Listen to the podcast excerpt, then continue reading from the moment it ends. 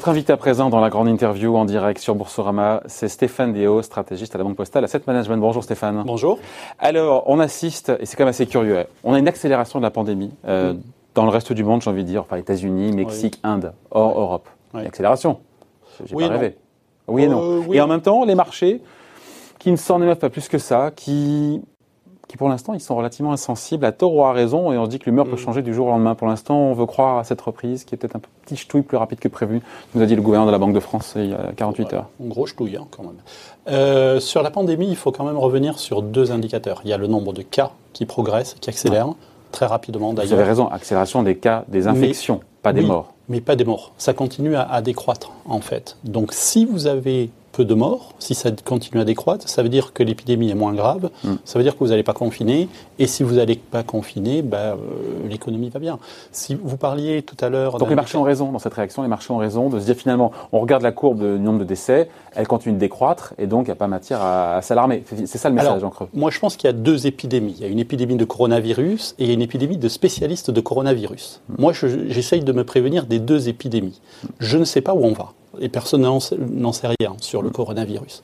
Ça peut changer. Par contre, ce qu'on sait à l'heure actuelle, c'est Ouais. que le nombre de décès aux États-Unis baisse. On est à quoi? On est à 7, j'étais resté à 700, 600, 500 Ah non, jour on est plus bas. En moyenne, euh, sur, euh, il faut lisser sur 50 une 000 semaine, contaminations par jour. on est à peu près à 500, 600 maintenant. Donc ça au- continue à baisser Au pire, on était à à petit. 3000. Est-ce que c'est, est-ce qu'il faut juste tirer le trait et dire ça va continuer à baisser? Je n'en sais rien. Enfin, on a beaucoup de théories pour expliquer ça. Aucune n'a été prouvée. Donc, il faut rester très très prudent sur l'évolution de, de la pandémie. Il n'en demeure pas moins qu'à l'instant où on parle, effectivement, on a beaucoup plus de cas, mais il n'y a pas de raison de reconfiner de manière euh, agressive euh, les États qui sont touchés. Et donc, Même s'il y a repart. des reconfinements localisés, régionalisés, ce qui est le cas en Europe aussi. en Europe aussi. Vous en- avez en Israël, Espagne. vous avez l'Espagne, vous avez le Portugal qui a, qui a fait des, des confinements très spécifiques. Ça, c'est normal. On s'y attendait qu'il y ait des clusters qui réapparaissent. Mais voyez, c'est très, très limité géographiquement et vous ne refermez pas toute l'économie. Donc l'impact est beaucoup plus faible. Pour l'instant, une fois de plus, il faut rester très très prudent, il faut rester modeste sur l'évolution. Mais pour l'instant, les signaux que l'on a sont plutôt encourageants. Ouais, c'est pour ça que d'ailleurs, les, marchés ne pressent pas du tout ce scénario noir qui serait un, reconf- un reconfinement généralisé. On ne sait Mm. même pas d'ailleurs si économiquement ça serait supportable. Non, et puis je pense qu'on a beaucoup appris pendant la, pendant la pandémie, et je pense que si on avait une deuxième vague, alors il faut, espérons qu'on l'évitera, mais si on a une deuxième vague, on aura probablement un confinement qui sera beaucoup plus ciblé, beaucoup plus euh, light, beaucoup plus euh, moins difficile pour, euh, pour l'économie. À voir. Ouais. À quoi? À voir. À voir, évidemment, à voir. Euh, ce qui est à voir aussi, c'est cette reprise, encore une fois. Mm. Euh, on a la Banque de France qui nous dit que ça se passe même un petit peu mieux que prévu Oui. euh, en France. Avez le sentiment que les nouvelles économiques, mais que ce soit en Chine, on a eu les indices ISM aux États-Unis hier dans les Très bon. services, Mm. au-delà de 50% qui marquent donc un territoire en expansion. C'est mieux qu'attendu ou pas? Ah oui. Ah Non, mais indubitablement, Ah, sans ben, conteste. Alors, je vais vous donner un indice tout simple. Bloomberg fait un indice de surprise économique sur les États-Unis qui historiquement se balade entre moins 100 et plus 100. Euh, C'est vraiment les extrêmes. On a plus de 161 ce matin. C'est-à-dire qu'on n'a jamais eu une telle vague de surprises positives. Donc oui, oui, le- les chiffres sont pour l'instant meilleurs qu'attendus. Parce qu'on a déconfiné et que les gens euh, voilà, se sont mis. Après, la a- question, c'est de savoir si c'est Oui. cette consommation de rattrapage, est-ce qu'elle n'est pas éphémère, est-ce qu'elle n'est pas Si, transitoire? C'est le que- risque. C'est que, alors, c'est pas uniquement une question de, de consommation. Il y a un autre secteur qui est intéressant, c'est la construction, qui a été à l'arrêt évidemment pendant plusieurs mois. Ouais. Il y a beaucoup de compagnies qui ont mis. On parle de la. France là ou en général? Oui, en France. Ouais. Il y a plusieurs euh, entreprises qui ont mis leur personnel en vacances et du coup qui vont travailler en juillet-août beaucoup plus. Donc vous allez avoir un surajustement, c'est-à-dire un niveau d'activité dans le secteur de la construction anormalement élevé pendant l'été. Ça, c'est juste du rattrapage. Donc ça va retomber comme un soufflet, on va revenir à la normale après. Donc effectivement, je pense que dans le rattrapage initial, il y a une partie qui n'est pas pérenne et qui, qui va descendre.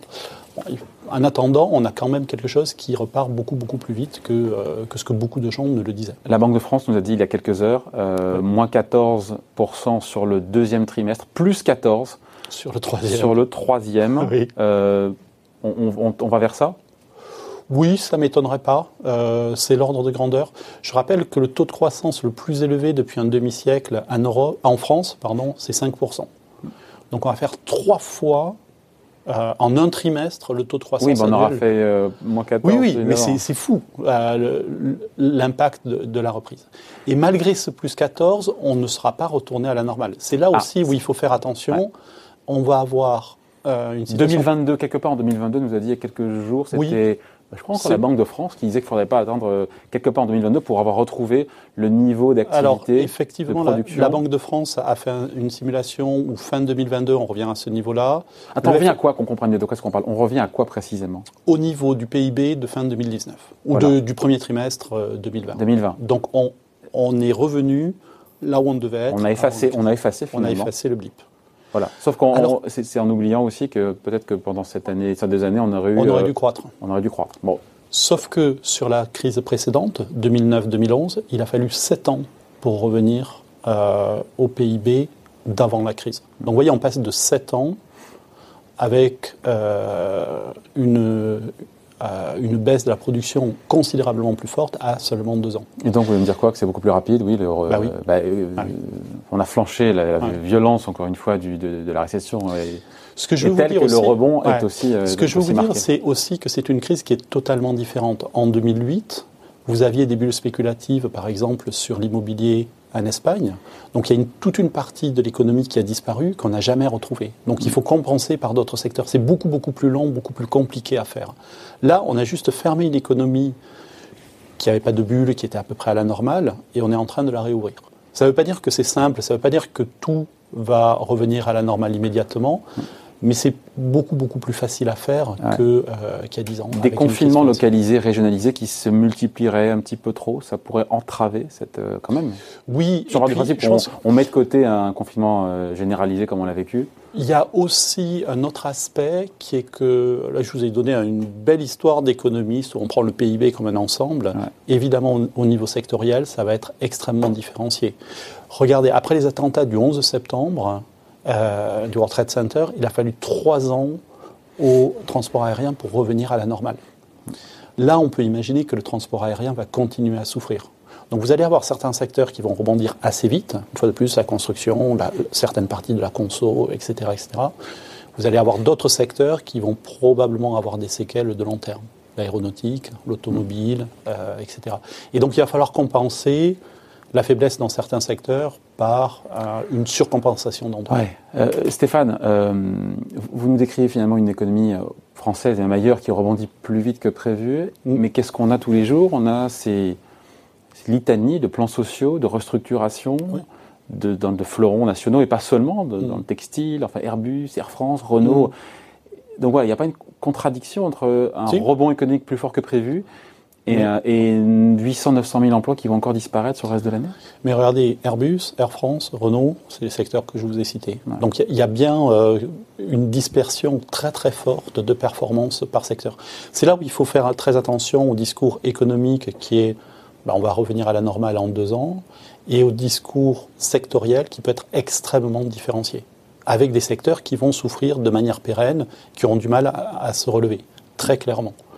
Et ce que vous dites est vrai. Alors, on va avoir tout un tas de scories qu'on va traîner après cette crise, qui sont ces secteurs pénalisés, un niveau de dette plus élevé, vous allez avoir des restructurations, euh, etc., etc. C'est aussi pour ça qu'il faut faire attention. On réouvre l'économie. Moi, j'aurais tendance à vous dire, bah, une fois que c'est réouvert, on revient à la normale. Non, il faut quand même deux ans. Euh, donc, il faut faire très attention aussi à tous ces. On appelle ça des effets mémoire. C'est-à-dire que vous avez créé des effets cliqués il y a beaucoup d'entreprises qui ont financé leurs besoins de fonds de roulement avec de l'emprunt, donc qui ont plus de dettes, donc ils peuvent investir moins, donc ils ont des frais financiers, etc. etc. Et c'est là où ça va quand même prendre du temps. Ouais. Avec encore une fois euh, des destructions d'emplois dans des secteurs qui sont oui. plutôt industriels pour certains. Oui. Et la question c'est quand on détruit les emplois qu'on en recrée d'autres. Ouais. Euh, on, crée, on perd des emplois qualifiés et on recrée des emplois. Euh, quel type d'emploi? Il y a un sujet aussi de, il y a un sujet de ce type-là, tout à fait. Il y a un autre sujet qui est plus paradoxal, c'est que vous savez que tous les gouvernements ont fait des prêts, des garanties sur les prêts. Ouais. Donc vous avez beaucoup de banques qui prêtent. C'est très grosse différence avec 2009, 2015. Les banques ne prêtaient plus, elles Voilà. ne prêtaient même Donc, plus elles, entre elles d'ailleurs. Exactement. C'est dire. hein. Du coup, c'était procyclique, c'est-à-dire l'économie s'est cassée la figure et vous aviez un effet négatif en plus. Là, on fait l'inverse. Mais ça veut aussi C'est ce qu'on voit, elles jouent vraiment le jeu, les banques. C'est-à-dire que, Oui. au-delà de ce que nous annonce la BPI, on a Nicolas Dufour qui était venu nous dire, alors je sais plus les chiffres, j'ai plus les chiffres en tête, mais c'était 100, 100 000, 150 000 boîtes, Écoutez, moi, je regarde les pour chiffres. quasiment de- 100, 100 milliards d'euros de prêts, ça, je- de, de Ouais, mémoire. je ça. regarde les chiffres de la BCE sur les trois derniers mois, c'est impressionnant. On n'a jamais eu autant de prêts euh, bancaires En France, aux entreprises, en Europe, en zone euro. aux entreprises. Par contre, les prêts aux ménages sont à zéro depuis trois mois. Et c'est ce qu'on veut. C'est vous voulez aider les entreprises à survivre, vous les mettez sous perfusion. Mais le risque avec ça, Faut rembourser aussi après. hein. Il y a toujours, D'abord, toujours pareil. Est-ce que ce mur de la dette, on, on joue à se faire peur ou il y a un vrai sujet pour les entreprises françaises On le sait, elles sont entrées dans cette crise très endettées, plus que leurs euh, homologues euh, européennes. Est-ce Pour que moi, pour le- certaines, il n'y a pas euh, un problème parce qu'un un prêt, même Si. s'il est garanti par l'État, ça se rembourse. Alors il peut être prorogé, d'accord, mais Hmm. Ça se rembourse. La façon de s'en sortir, c'est d'avoir des taux très très bas. Et donc, il y a deux façons donc de les le charges d'intérêt qui sont qui. Il y a deux façons Ouais, de le voir. le rembourser. On peut, on peut le proroger après. Oui, mais après, vous le, vous, le, ouais, vous le prorogez et vous le remboursez petit à petit. Ce que je veux dire, c'est il y a un sujet effectivement de remboursement, donc de défaut d'entreprise, euh, mais même chose, pour les, même chose pour les États. Il y a un autre sujet, c'est que si je vous donne des taux d'intérêt très très très bas, vous allez pouvoir proroger votre dette, etc. Ça, ça s'appelle financial repression, c'est-à-dire la répression financière. C'est quoi ça, la répression financière? C'est l'investisseur qui est plus payé. J'ai pas compris. Vous avez des économies. Oui. Vous les avez sur votre livret A, sur Ouais. beaucoup, beaucoup, je suis sûr. Ouais. Sur votre Beaucoup livret plus. A, sur, euh, sur votre assurance vie, vous allez avoir un taux proche de zéro. Ah, les- sur les placements fixes, Voilà. sur les obligations. Oui, mais sur les obligations, sur les crédits, sur, euh, vous allez avoir. En quoi c'est une Mhm. répression financière? Parce que si un crédit avec un taux très bas, tant mieux. Oui, mais si vous êtes investisseur et si vous avez épargné, ça veut dire que votre épargne va vous ramen- rapporter moins que ce qu'elle vous Sur les rapporterait obligations, un taux fixe. dans un, dans un monde normal. Ouais. Vous, avez, vous allez avoir des emprunts d'État, bon, l'OAT est à zéro grosso modo à l'heure actuelle, même si vous allez sur du crédit, donc si vous prenez du risque, vous vous retrouvez avec un rendement qui est inférieur à l'inflation. Donc en fait, votre épargne est érodée petit à petit. Et c'est une façon, euh, entre guillemets, indolore de s'en sortir, mais c'est finalement l'équivalent d'une taxe sur les épargnants. Enfin, c'est pas nouveau non plus. Pardon les taux zéro, on les a depuis un petit moment. hein. Oui, oui, bien sûr. Bien pas- sûr. Ah oui, je n'ai pas dit que c'était Là, voilà, voilà. complètement nouveau. Mais ça va durer euh, encore plus longtemps que prévu. voilà. C'est ça le truc. hein. Voilà. Euh, je l'avais évoqué, mais c'est intéressant. C'était la semaine dernière, hein, le Philippe Lane, le, le chef économiste de la BCE, qui dit Moi, ça m'a marqué, les marchés sont désormais stabilisés.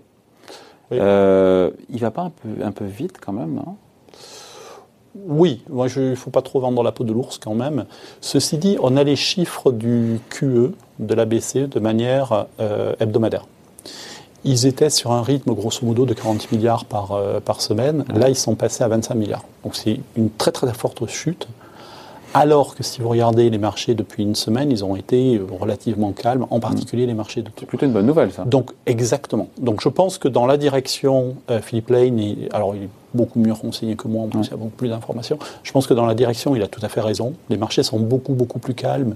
Et effectivement, la BCE n'a pas apporté à bout de bras les marchés. Pourquoi est-ce que la BCE euh, réinvestit moins euh, que 40 milliards d'euros? Pourquoi, pourquoi est-ce qu'elle est passée à 25 Parce qu'il n'y a pas assez de papier Parce qu'il n'y a pas non, besoin parce qu'il n'y a pas que- besoin. Il a pas besoin. Les marchés se sont stabilisés effectivement, donc vous n'avez pas besoin d'a- d'acheter autant que vous aviez besoin il y a une semaine ou il y a un mois. Les marchés les sont calmes, mais ils sont calmes, ils sont calmes. Mais l'été nous a prouvé, vous avez un peu de mémoire et moi aussi, que Oui. l'été ça peut être agité parce qu'il y a moins d'opérateurs qui sont là, Voilà. moins de transactions. Quels sont les risques? J'ai posé la question hier à Gilles Moec, chef économiste euh, Mm. d'AXA. Je la reposerai demain à euh, Didier Saint-Georges de chez. Quels sont les risques, encore une fois, pour cet été? Bah, il y a plusieurs risques. Le premier risque, c'est que la belle histoire sur euh, le coronavirus euh, change. C'est-à-dire que cette histoire de, bah, il y a beaucoup de cas, mais il y a très peu de, de morts change. Donc là, vous avez une seconde vague en reconfinement, etc. Il y a une histoire plus paradoxale qui est que si ça repart vraiment vite, les marchés peuvent se dire, mais attendez, euh, Et Qu'est-ce qui repart très vite? Vraiment, qu'est-ce qui l'économie? Si l'économie repart trop vite, Ouais. vous pouvez avoir des marchés qui se disent, mais attendez, la Fed ne va pas continuer à nous supporter Ah. trop longtemps. Et en fait, c'est le good news is bad news. Ouais. Et, euh, et ça, on peut Pour l'instant, on avait le bad news is good news. Maintenant, on peut avoir son. Ouais, on pourrait avoir l'inverse. hein. Voilà, exactement. Euh, J'y crois pas, De mais c'est trop pas- bonnes nouvelles Ouais. économiques pourrait paradoxalement, de par moindre action des banques centrales, être négatif pour les marchés. C'est ça que vous me dites? Ça peut prendre cette forme-là ou ça peut prendre la forme de l'inflation. C'est-à-dire que la BCE qui achète énormément de papier, si tout d'un coup vous avez un rebond de l'inflation à, 2-3%, ce qui n'est pas complètement aberrant. Euh, pardon, Et on marche sur la tête, attendez. Les, meilleures nouvelles économiques, vous vous rendez compte pour ceux qui connaissent mal les marchés, euh, et, ça serait négatif pour les bourses. Et alors qu'on a eu l'autre sens, on a eu. On pourrait avoir. Euh, c'est pas complètement aberrant. Si vous avez un rebond qui est trop violent et si la Fed est. Un rebond trop violent de l'économie pourrait pénaliser les marchés. Vous vous retrouvez en surchauffe. Euh, j'y crois pas, hein. entendons-nous bien, mais vous me demandez des scénarios alternatifs. Sur un scénario alternatif, c'est pas complètement aberrant. On a vu ça quand vous avez une économie qui rebondit trop vite et qui arrive en surchauffe.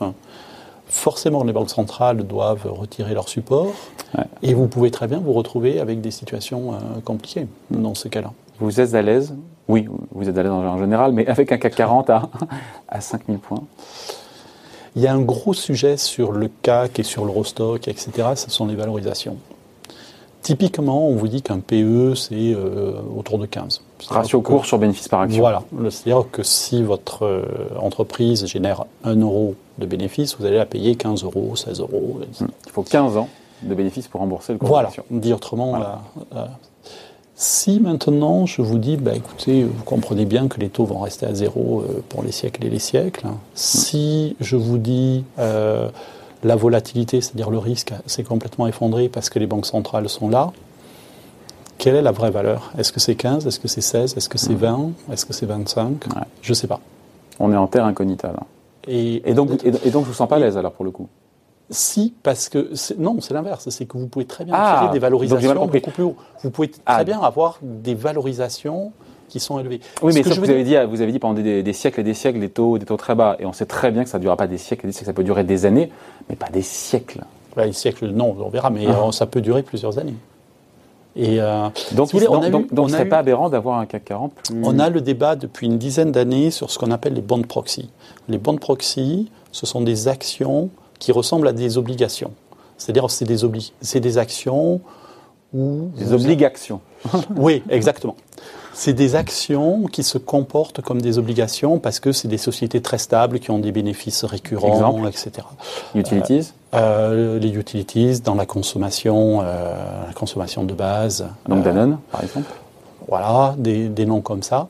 Ces, ces valeurs-là sont devenues extrêmement chères depuis une dizaine d'années parce que vous avez des investisseurs qui, d'habitude, achetaient des obligations, se sont dit ben, je ne suis plus payé sur des obligations, je vais essayer de trouver un, truc. Des boîtes stables qui donnent, qui du, ressemble, qui donnent du rendement. Voilà, qui ressemble à une obligation. Je vais essayer de chercher ça dans le marché action. Et du coup, ces valeurs ont des valorisations qui sont, que tout le monde dit, aberrantes. Sauf qu'en fait, l'aberrant tient depuis des années et des années. Et la question, c'est est-ce que c'est juste quelques actions mes bonnes proxys qui ont fait ça ou est-ce que tout d'un coup, toute la côte va faire pareil En tout cas, je note, on finit là-dessus, que vous n'êtes pas mal à l'aise avec un CAC 40 à 5000 points. Non. Mais et avec, voire même peut-être une marge encore d'appréciation, parce que si les niveaux de, de valorisation il pourrait être plus élevé parce que si on, prend en compte le fait que les taux vont rester bas pendant longtemps. Non, par contre, là où je suis. Il n'y a pas d'infos nouvelles non plus, on sait ça depuis. Euh, par contre, là où je suis mal à l'aise, c'est ah. sur la, différence entre les valorisations de certains secteurs. C'est-à-dire qu'on a un CAC, et encore plus aux États-Unis, le, SP ou le Nasdaq, qui a été tiré par très peu de, valeurs. Et donc, euh, ah on, a, on a des secteurs qui sont extrêmement chers et des secteurs qui restent à des prix cassés. Cette dispersion sectorielle est pour vous problématique? Oui, euh, et je pense qu'on ne peut pas avoir un CAC ou un S&P ou etc. qui continue à progresser si les secteurs très très en retard ne rattrapent pas un minimum. Parce qu'on a joué les mêmes valeurs tout le temps. Et on tire trop sur l'élastique. Il y a un moment où ça ne peut pas tenir. Bon, on en reparlera. En tout cas, merci de passer nous voir, Stéphane Déo, donc stratégiste à la Banque Postale Asset Management. Bel été si on ne se voit pas. Et puis on, on se retrouvera à la rentrée. Merci. Bye.